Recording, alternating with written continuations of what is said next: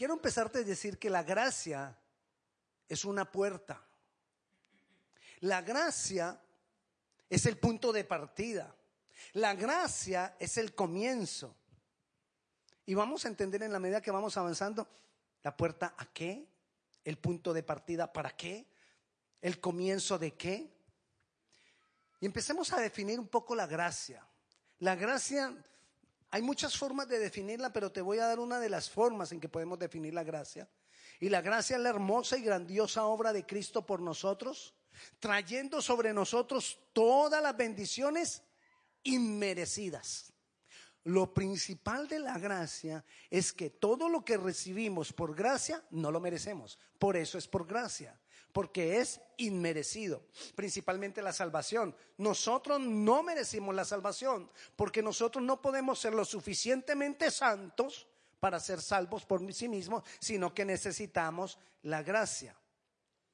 La gracia demanda o tiene como fundamento que creamos que Jesucristo es Dios. ¿Cuántos creen que Jesús es Dios? Y que Jesucristo murió por nosotros y pagó por nosotros. Creer fundamentalmente esas cosas. O sea que la gracia se fundamenta en lo que Él es, que es Dios, y en lo que Él ha hecho por nosotros. En ningún momento la gracia se fundamenta en nada de lo que nosotros podamos hacer nada, ni siquiera santidad. La gracia es por lo que Él ya hizo por nosotros. Ni siquiera la gracia se puede fundamentar en lo que Dios va a hacer por ti, sino en lo que Dios ya hizo por ti. En eso se fundamenta la gracia, en lo que Él ya hizo por ti. Él nos amó primero. Dice Efesios capítulo 2, versículo 8 y 9, porque por gracia sois salvos por medio de la fe. Por gracia. Y esto no de vosotros, tú no tienes nada ahí, tú no has hecho nada ahí. Esto no de vosotros, pues es un regalo de Dios, es un don de Dios. Y no por obras, no por nada de lo que tú puedas lograr, no por nada de lo que tú puedas hacer, para que nadie se gloríe. Lo dice clarito ahí la palabra. La gracia es el requisito, la gracia es el fundamento, la gracia es, el, es la puerta a todo en Dios.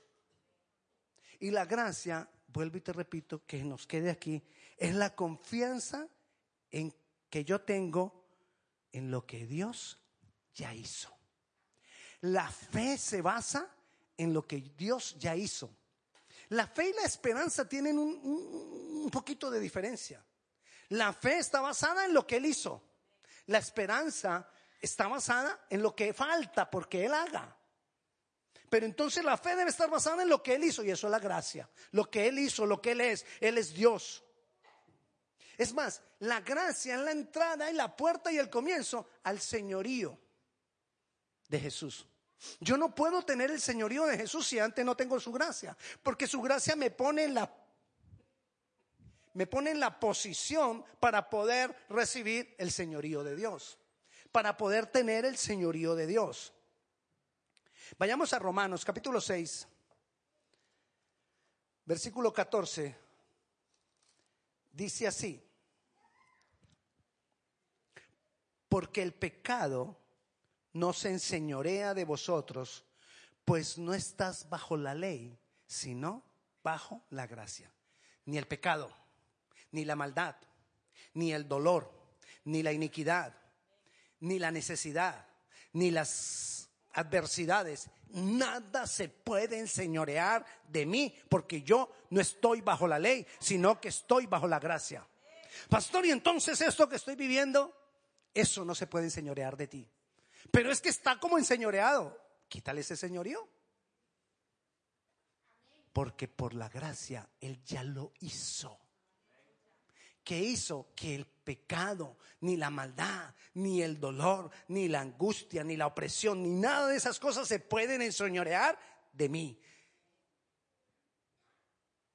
Más que todo cuando Dios está en el asunto. ¿Qué tengo que garantizar entonces yo? Que Dios está en control. Tengo que yo venir Y por esa gracia tengo acceso para venir y depositar delante de Él eso. Despojarme de eso y entregarlo. Despojarme de eso y dejarlo ahí. Esa es la hermosa gracia de Dios. Tengo que entonces asegurarme que le he dado el control a Dios. Cuando yo le doy el control a Dios, entonces yo no voy a tener paz cuando la situación cambie. Yo tengo paz en el momento en que yo le entrego el control a Dios. Estoy en una situación difícil. Yo oro al Señor, Señor, por favor, que sea abierta esta botella. Que sea abierta esta botella. Que sea abierta esta botella. Y yo quiero que esto cambie, que cambie la condición de la botella. Ahorita está cerrada, yo quiero que cambie la condición de la botella. Y yo le digo, Señor, definitivamente me he dado cuenta, yo no puedo abrir esta botella. Hazlo tú. Cuando yo entrego la situación en las manos de Él, ahí, ya, yo debo tener paz por su gracia. Miro la botella, sigue tapada, sigue sin abrirse, pero yo ya tengo paz. Porque yo he dado el control a Él, porque yo he descansado en Él. Pero si yo para tener descanso tengo que esperar a que la botella sea abierta, no estoy confiando en Él. Estoy todavía esperando que la situación cambie. ¿Lo tienes? No tengo que esperar que la situación cambie, yo tengo que entregarle a Él el control de mi vida. Yo tengo que entregarle a Él mi dolor, yo tengo que entregarle a Él mi situación. Eso lo vivió Pablo. Hace ocho días lo hablé, pero no me detuve. Hace ocho días les contaba que Pablo tuvo un aguijón, pero no me detuve ahí. Yo quiero que ahorita vayamos y leamos un poquito de eso. Segunda de Corintios, capítulo 12 dice una situación que estaba viviendo Pablo. Dice así el versículo 12. 7. Perdón, capítulo 7, versículo 12. Capítulo 12, versículo 7. Me confundo a veces. Para que la grandeza de las revelaciones no me exaltase demasiadamente, como él tenía tantas revelaciones, entonces, como para que yo no me vaya a engrandecer por todo lo que tengo de Dios, me fue dado un aguijón en mi carne, un mensajero de Satanás que me abofetee para que no me enaltezca sobremanera. Respecto a lo cual tres veces he rogado al Señor que me lo quite, que lo quite de mí. ¿Y qué le dijo el Señor? Y me ha dicho, bástate mi gracia, porque mi poder se perfecciona en la debilidad. Por tanto, de buena gana me gloriaré más bien en mis debilidades para que repose sobre mí el poder de Cristo. Jesús, tengo una situación difícil. Y Jesús le dijo, bástate lo que yo ya hice por ti. Que a ti te basten dos cosas. Recuerda que dijimos que el fundamento de la gracia son dos cosas. Que Jesús es Dios y lo que Jesús ya hizo por mí. Entonces, cuando yo estoy en una situación difícil, Jesús viene y te dice, bástate que yo soy Dios y que yo ya morí por ti, pagué por ti y compré todas las bendiciones para ti. Que eso te baste, que eso sea suficiente para que tú tengas paz. Porque cuando tú entiendes eso y es suficiente para tu paz, ahí vas a ver el poder de Dios reposado sobre ti. Lo está diciendo la palabra. La gracia es eso. Pablo entonces, ¿qué hacía? Continuamente, Pablo entendió, para que el poder de Dios repose continuamente en mí, entonces cada que yo tenga una situación difícil, me va a bastar su gracia. Voy y tomo de su gracia. Voy al trono de gracia y me acerco a Él para recibir de esa gracia. ¿Y cuántas veces entonces lo tendré que hacer?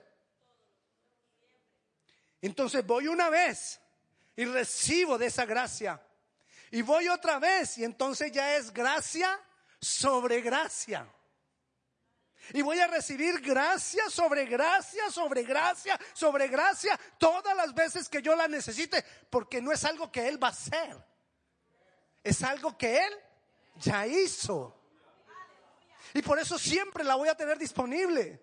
No tengo que tener esperanza en la gracia. La gracia es algo que Él ya hizo, que Él ya logró para mí. Usted ya sabe por qué grito, ¿verdad? Entonces, la solución no está en lo que Dios va a hacer. La solución radica en lo que Dios ya hizo. Entonces su poder reposará en mí y yo podré tener la victoria. de diferentes maneras la, Biblia nos muestra esto. Debo, debo, aprender a tomar gracia de Él. Debo aprender a tomar gracia de Jesús. Debo aprender a tomar gracia sobre gracia. Mire cómo, cómo opera. Otra vez, ya lo dijimos, pero se lo voy a mostrar en la palabra de otra manera. Juan capítulo 1. El versículo 1, el capítulo 1 es un capítulo hermoso. Y nos habla de la gracia.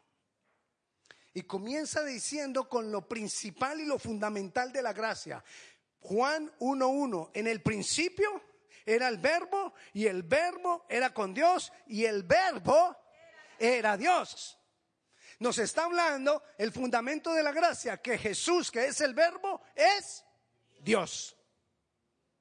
Después en el versículo 14 dice, y vimos su gloria Gloria como del unigénito del Padre, lleno de gracia y de verdad. ¿Qué es eso? Que Jesucristo, el que ha sido Dios, el verbo que ha existido desde siempre, se hizo carne y vimos que era el Hijo de Dios, lo vimos como el Hijo de Dios y se hizo carne para morir por ti y por mí.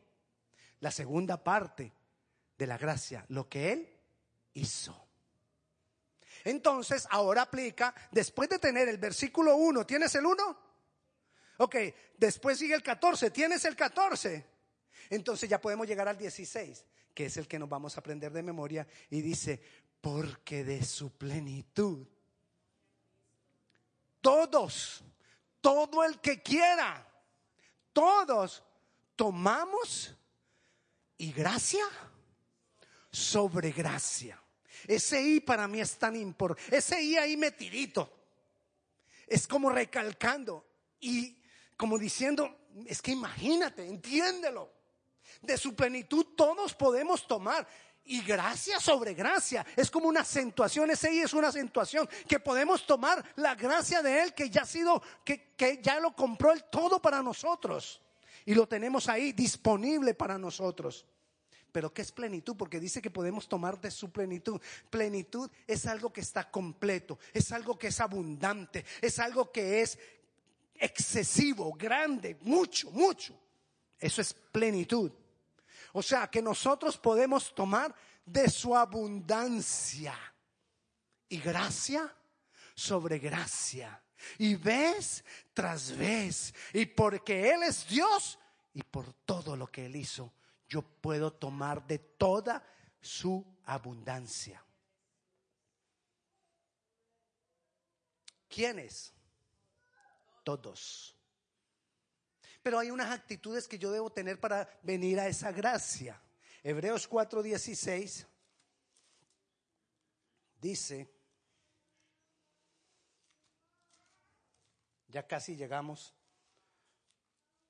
a Hebreos, ya. Dice, acerquémonos pues confiadamente al trono de la gracia para alcanzar misericordia y hallar gracia para el oportuno socorro.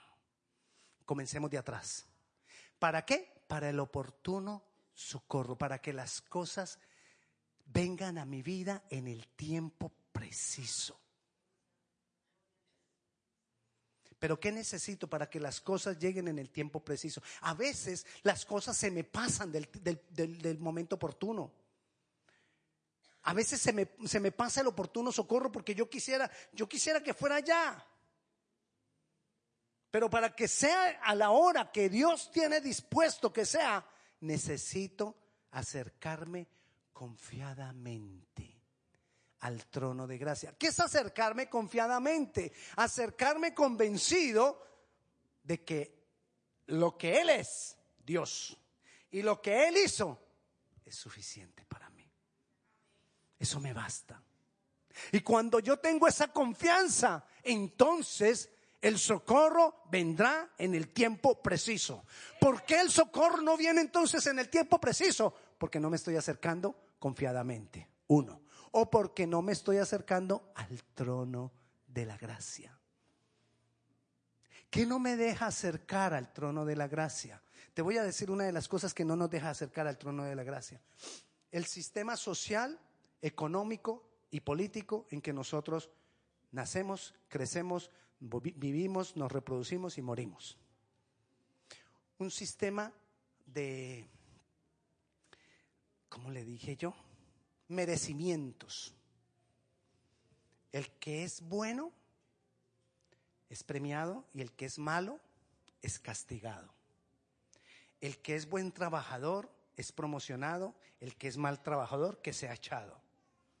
Estamos en ese medio. Pastor, ¿y es que usted no está de acuerdo con eso? Sí, puedo estar de acuerdo con eso, pero así no es en Dios. Y nosotros creemos que como así funciona aquí las cosas, entonces creemos que así es como con Dios. Y con Dios no es así. Porque con Dios no es por merecimientos y más que todo lo que es con la gracia. En Dios es por Él, no por lo que yo logro, no por lo que yo tengo, no por lo que yo soy capaz. Entonces, como todo lo miramos por merecimiento, incluso eso le pasó a muchos fariseos. Y Jesucristo cuenta en, en Mateo 13, creo, voy a mirarlo.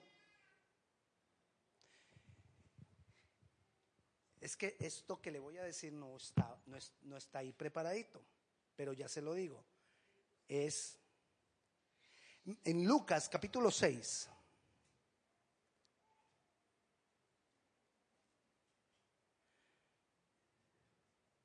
Dice, en Lucas, perdón, Lucas capítulo 13, ya se lo leo. Dice así, es muy conocido, versículo 25.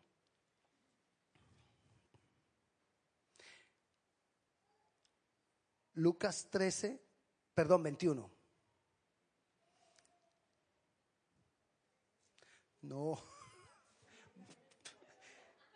Mateo 7, 21. No todo el que me dice, Señor, Señor, entrará en el reino de los cielos, sino el que hace la voluntad de mi Padre que está en los cielos.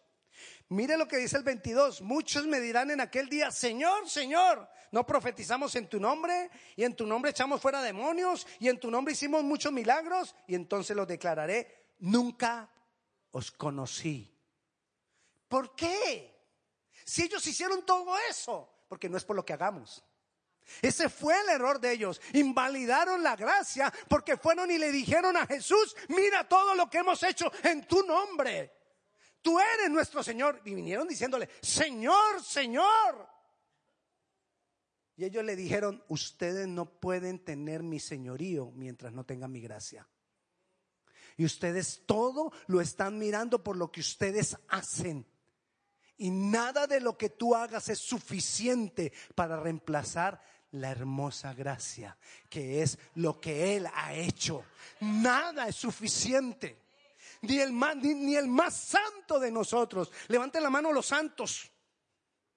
Yo soy santo por Él, pero no por lo que yo hago.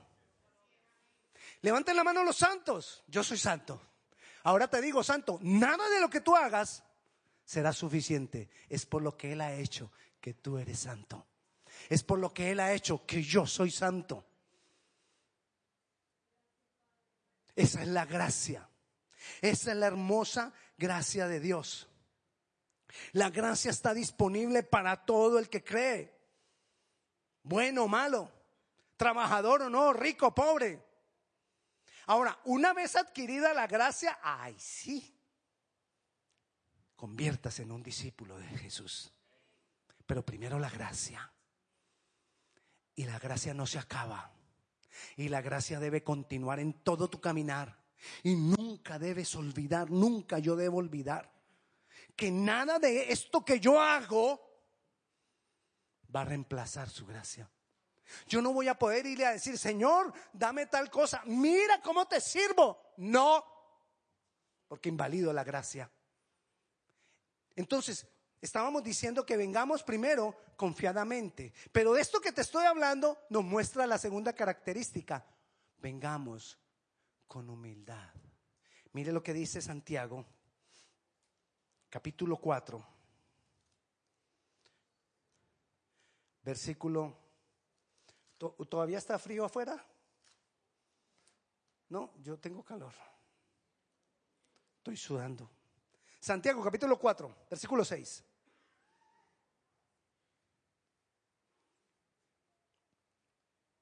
Dice, pero Él da mayor gracia.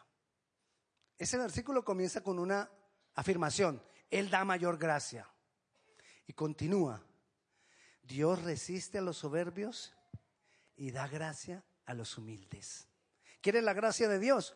No puedes darle valor a nada de lo que tú hagas. Nada de lo que tú hagas tiene valor porque eso es humildad.